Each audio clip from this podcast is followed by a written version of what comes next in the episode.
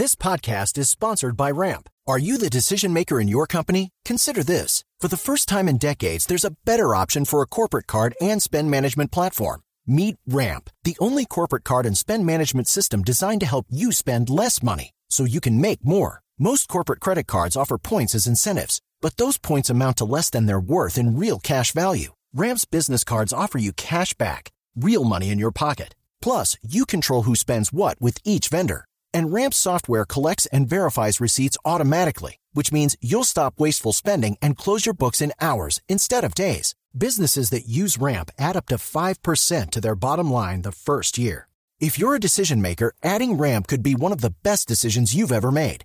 And now get $250 when you join Ramp for free. Just go to ramp.com slash easy. Ramp.com slash easy. R-A-M-P.com slash easy. Cards issued by Sutton Bank and Celtic Bank members of DIC terms and conditions apply.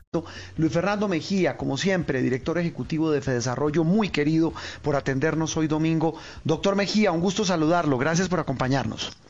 Hola, muy buenos días. Eh, un especial saludo, Juan Roberto, Andreina. Antes de, de arrancar en materia, eh, cuando Andreina hablaba de las hallacas, pues le quiero contar que eh, mi esposa Margaret es del norte de Santander y mis ¿Ah, suegros sí? son expertos haciendo hallacas. Así que ya estamos aquí en la casa también disfrutando de esa muy linda tradición. ¡Qué maravilla! Eh, mire, eh, ah, es que hay que decir eso. La yaca que es venezolana también es, es plato típico ahí en la frontera, ¿no? Claro. Así es, así es. Así es. Eh, eh, eh, y, y la hace la hace igual que Andreina, le meten todos sus ingredientes.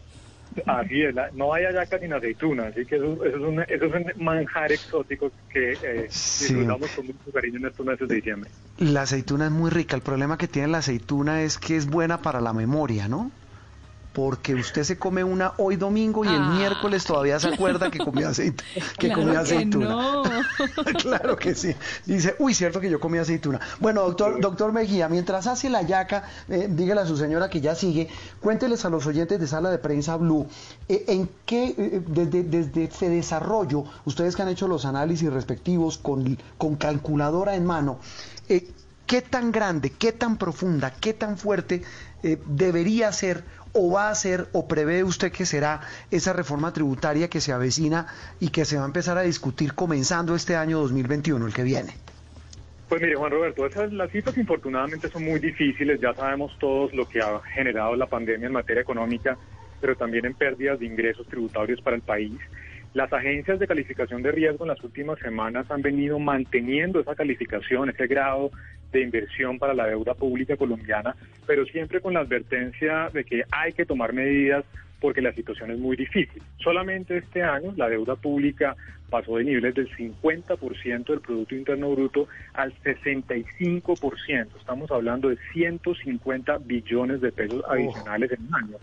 Sí. Entonces, infortunadamente, la realidad es muy difícil. El gobierno ya había reconocido también, eh, Juan Roberto, en el marco fiscal de mediano plazo que publica en junio, que el tamaño del hueco era del orden de dos puntos del PIB, es decir, más o menos 20 billones de pesos al año. Nosotros creemos que es una cifra razonable, seguramente ojalá se pueda hacer algo un poquito más grande, porque Colombia tiene enormes necesidades de producción de bienes públicos, en educación, en salud, etcétera, etcétera. Pero indudablemente, Juan Roberto, así no quisiéramos estar hablando de esto, por supuesto, pero la realidad es tosuda y vamos a tener que, como país, discutir una reforma tributaria el próximo año.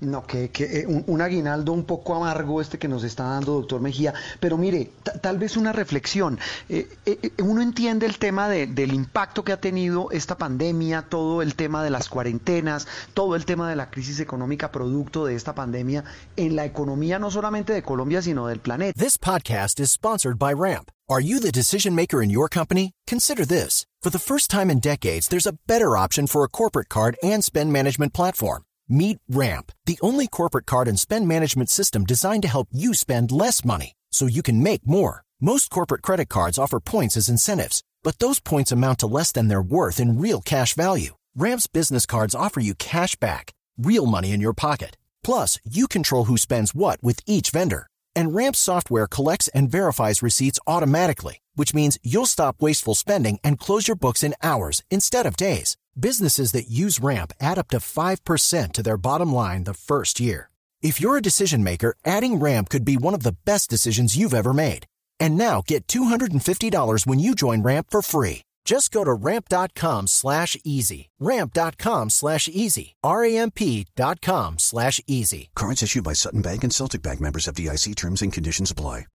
Pero no es como paradójico que en medio de semejante eh, crisis el gobierno tenga como única solución clavar más impuestos a la gente para cubrir ese hueco? Mire, Juan Roberto, es un muy buen punto. Y, y, nosotros lo que creemos es que la estrategia del gobierno va a tener que tener tres pilares fundamentales. Uno, por supuesto, aumentar los impuestos. Eso es una cosa que nadie quiere escuchar, pero que de nuevo la magnitud del hueco es tan grande que se va a tener algo que hacer por el lado de los impuestos. Segundo, por el tema del gasto. Indudablemente, hay espacio para mejorar, recortar gastos innecesarios, focalizar mejor el gasto social especialmente, que ya sabemos que infortunadamente no le está llegando especialmente a los hogares más pobres y vulnerables. Así que por el gasto también vamos a tener que hacer algo.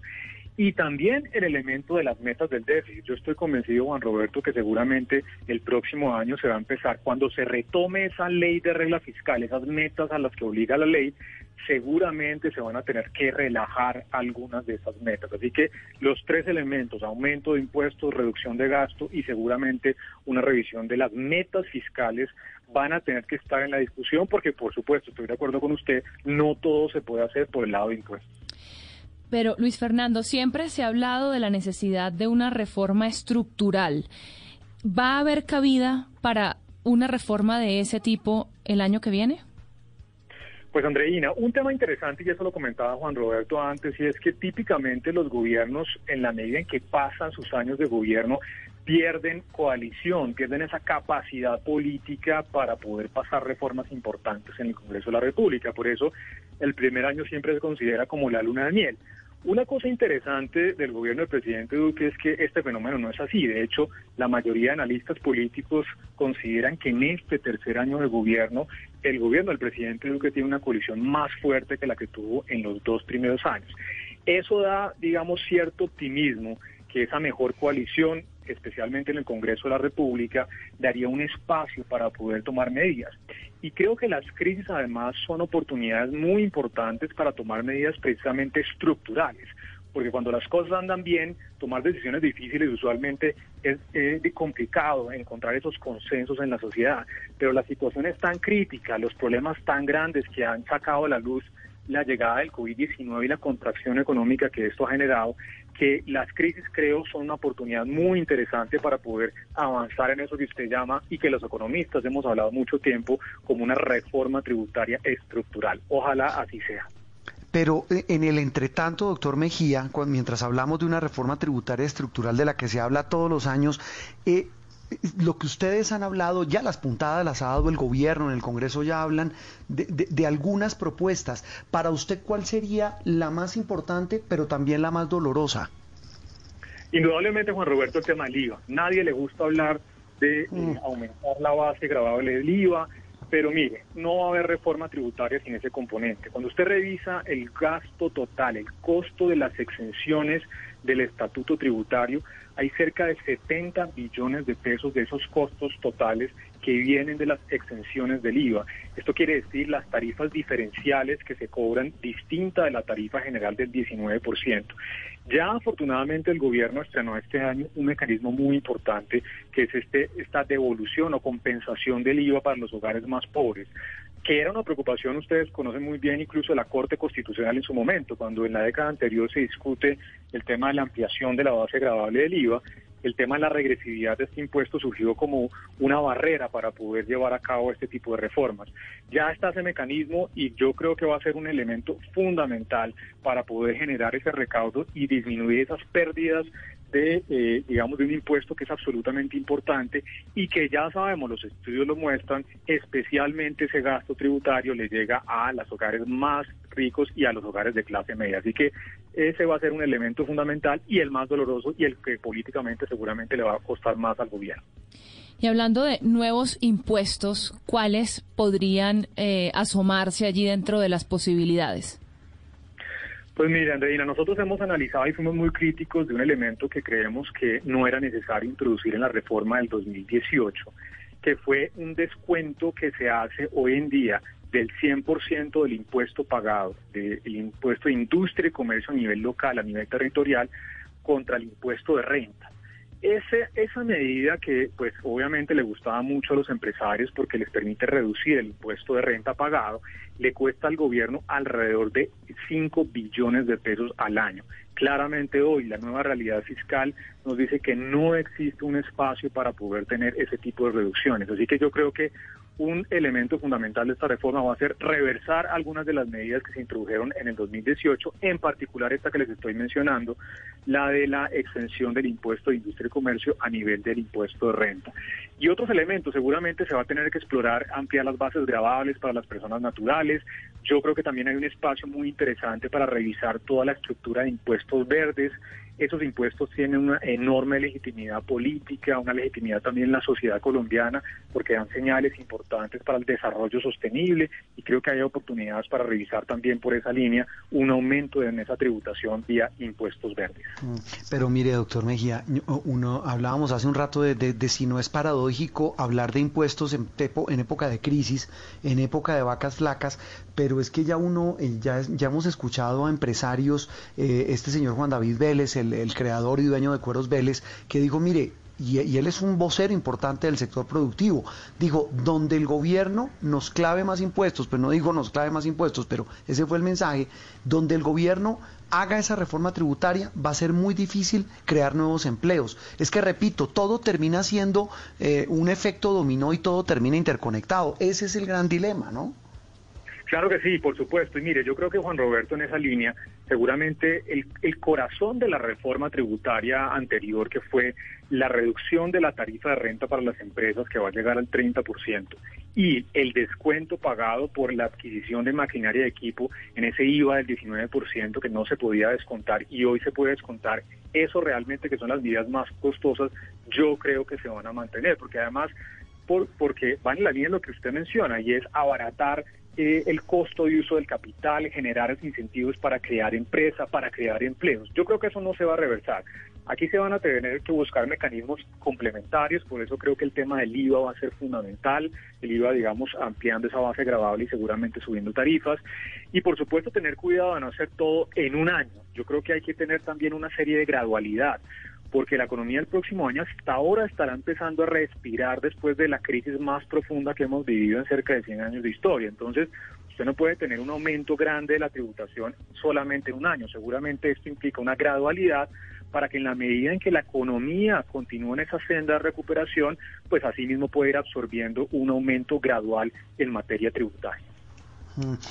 Le voy a cambiar de tema, doctor Mejía. Pues de tema no, sí, hablando también de economía, que es donde usted se mueve como pez en el agua. Pero, pero sí quería su opinión sobre lo que pasó esta semana en torno a la elección del nuevo gerente del Banco de la República. Y se lo pregunto porque pues usted más que nadie sabe todo lo que hubo detrás, la puja enorme del gobierno para que se escogiera al ministro Carrasquilla, las críticas de muchos que decían que eso no tenía ninguna presentación, que un ministro de Hacienda pasara directamente de ese cargo, de la cartera de las finanzas públicas, a gerenciar el banco emisor. Eh, finalmente se escogió a Leonardo Villar, pero pues parece que el ambiente está medianamente enrarecido y la cosa parece que no es tan, tan fácil. ¿Usted cómo la ve, cómo la, cómo la percibe desde Fedesarrollo todo lo que ha pasado en torno a este tema? Porque es que estamos hablando de un cargo crucial como el gerente del banco, pero también el del ministro de Hacienda. Pues mire, Juan Roberto, usted tiene toda la razón en el sentido de que este cargo es crucial. El Banco de la República hace parte fundamental de la arquitectura económica institucional de nuestro país, una institución además que tiene una altísima reputación, no solamente en Colombia, entre los colombianos, sino también a nivel internacional, que ha logrado extraordinarios resultados en materia de control de la inflación, de estabilidad financiera. Yo creo que la elección de Leonardo Villar es una elección muy acertada, es una persona con un bagaje económico y especialmente temas monetarios, financieros, cambiarios, realmente muy amplia. Fue 12 años miembro de la Junta Directiva del Banco de la República, 6 años director de Fedesarrollo, además pues obviamente eso nos tiene muy contentos porque es una persona de la casa. Y creo que esto ratifica, por supuesto, una elección que fue completamente, digamos, transparente, en donde creo que la Junta Directiva hizo un trabajo extraordinario de elegir una persona con toda la idoneidad para poder eh, llevar las riendas de una institución que va a ser también fundamental en esta fase de recuperación económica. Eso tal vez es lo más importante, que, ese, que esa recuperación y que el banco no pierda ese norte y esa imparcialidad que, pues lo, ha caracterizado desde que se, se creó como Banco Central en la Constitución del 91. Pues doctor Mejía, lo dejamos porque la señora está, lo está llamando que le ayude a, acabar de hacer las hallacas. Muchas gracias por haber ayudado a nuestros oyentes a entender este, estos dos temas que suenan muy complejos pero que son vitales para el futuro del país. Muchas gracias y feliz domingo. Muchas gracias. Igualmente, Juan Roberto Andreino, un saludo muy especial y un feliz domingo para todos los oyentes. Luis Fernando Mejía, el director ejecutivo de Desarrollo. Se nos viene, Andreina, una reforma tributaria. No hay de otra. Se viene el año entrante. Inevitable, impajaritable. Eh, mire, eh, eh, a propósito de, tributarias y de banco, pues hemos, hemos invitado también, le dijimos que, que interrumpiera su descanso, su sesión de yoga de hoy domingo, a, nuestra querida compañera Sol Suárez, la eh, periodista económica de Noticias Caracol, Sol Solecito, como le decimos en, la redacción. Eh, Sol, eh, gusto saludarla, feliz domingo. Buenos días, eh, Juan Roberto, Andreina. Sí, efectivamente aquí estoy en mi último estiramiento para hablar de tributaria. Bueno, suelte, suelte la pelota de Pilates, deje de hacer yo un minuto.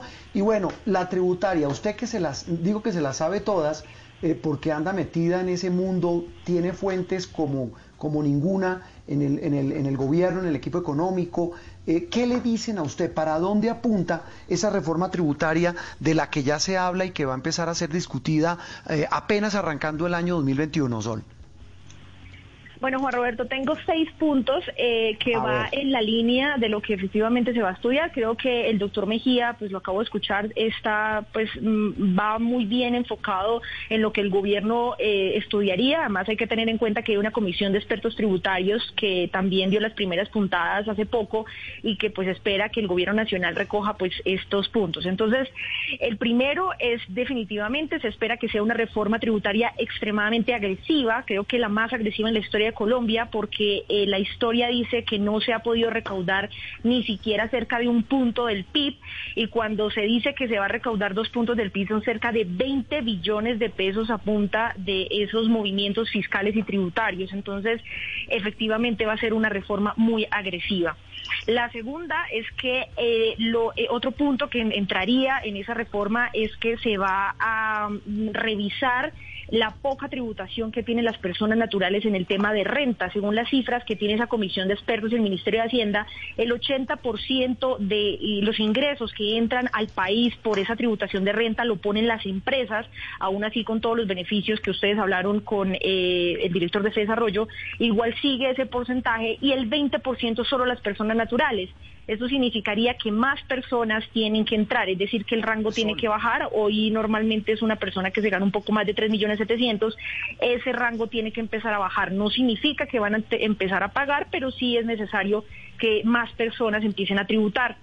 También eh, otro punto de los que se va a estudiar en esta reforma es la complejidad tributaria. Lo que asegura el ministro de Hacienda es que este, nosotros tenemos un estatuto tributario de más de 1.100 artículos y esto da sujeto para que todos los contadores y abogados tributarios del país pues hagan una interpretación y vaya a evasiones o las típicas polémicas del por qué entonces a alguien que gana mucho dinero la renta le da cero o bueno, todas esas polémicas que siempre hemos escuchado, eso da a una interpretación eh, porque nuestro estatuto tributario pues es demasiado amplio y complejo. Entonces hay que empezar a simplificarlo.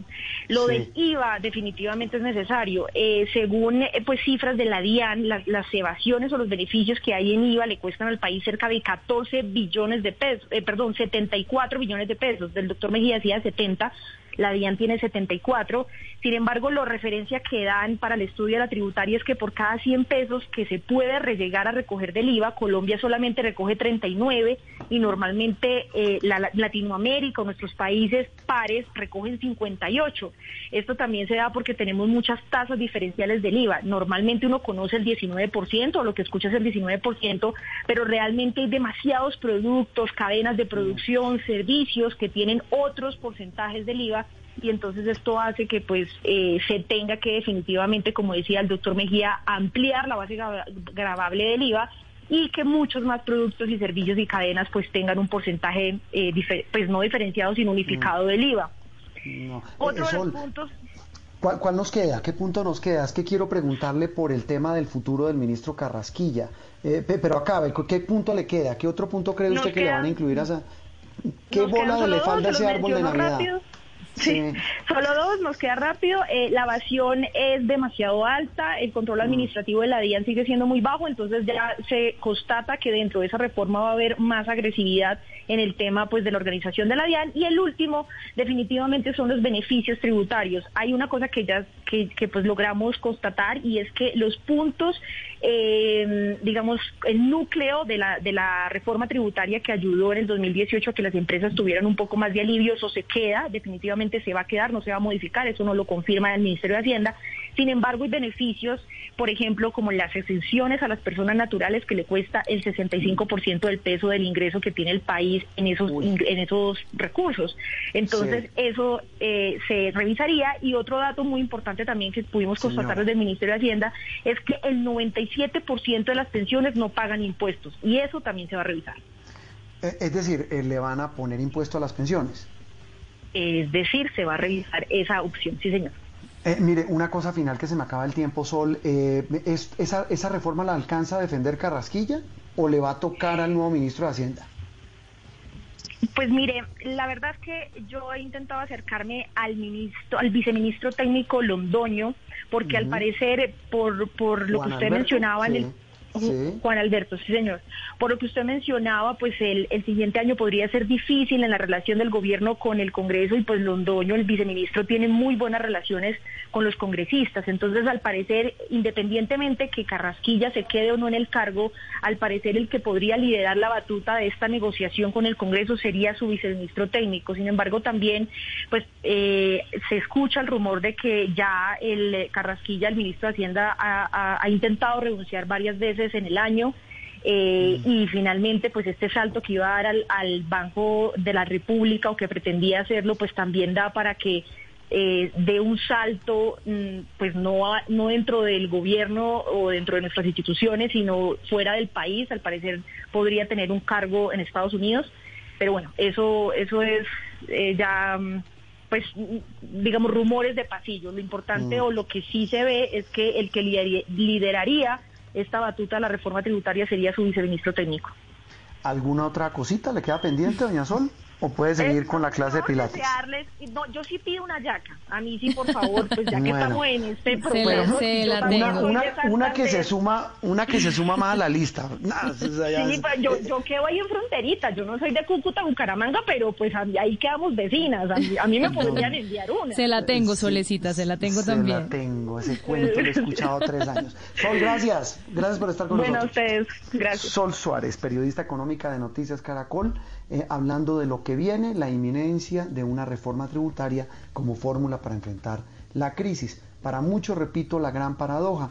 En medio de crisis el gobierno mm, mm, cree que la única opción es hacer una inevitable reforma tributaria. Una pausa y volvemos en instantes aquí en Sala de Prensa Blue. Lucky Land Casino asking people what's the weirdest place you've gotten lucky. Lucky? In line at the deli, I guess. Aha, in my dentist's office. More than once, actually. Do I have to say? Yes, you do. In the car before my kids' PTA meeting. Really? Yes. Excuse me, what's the weirdest place you've gotten lucky? I never win and tell. Well, there you have it. You can get lucky anywhere playing at LuckyLandSlots.com. Play for free right now. Are you feeling lucky? No purchase necessary. Void where prohibited by law. 18 plus. Terms and conditions apply. See website for details.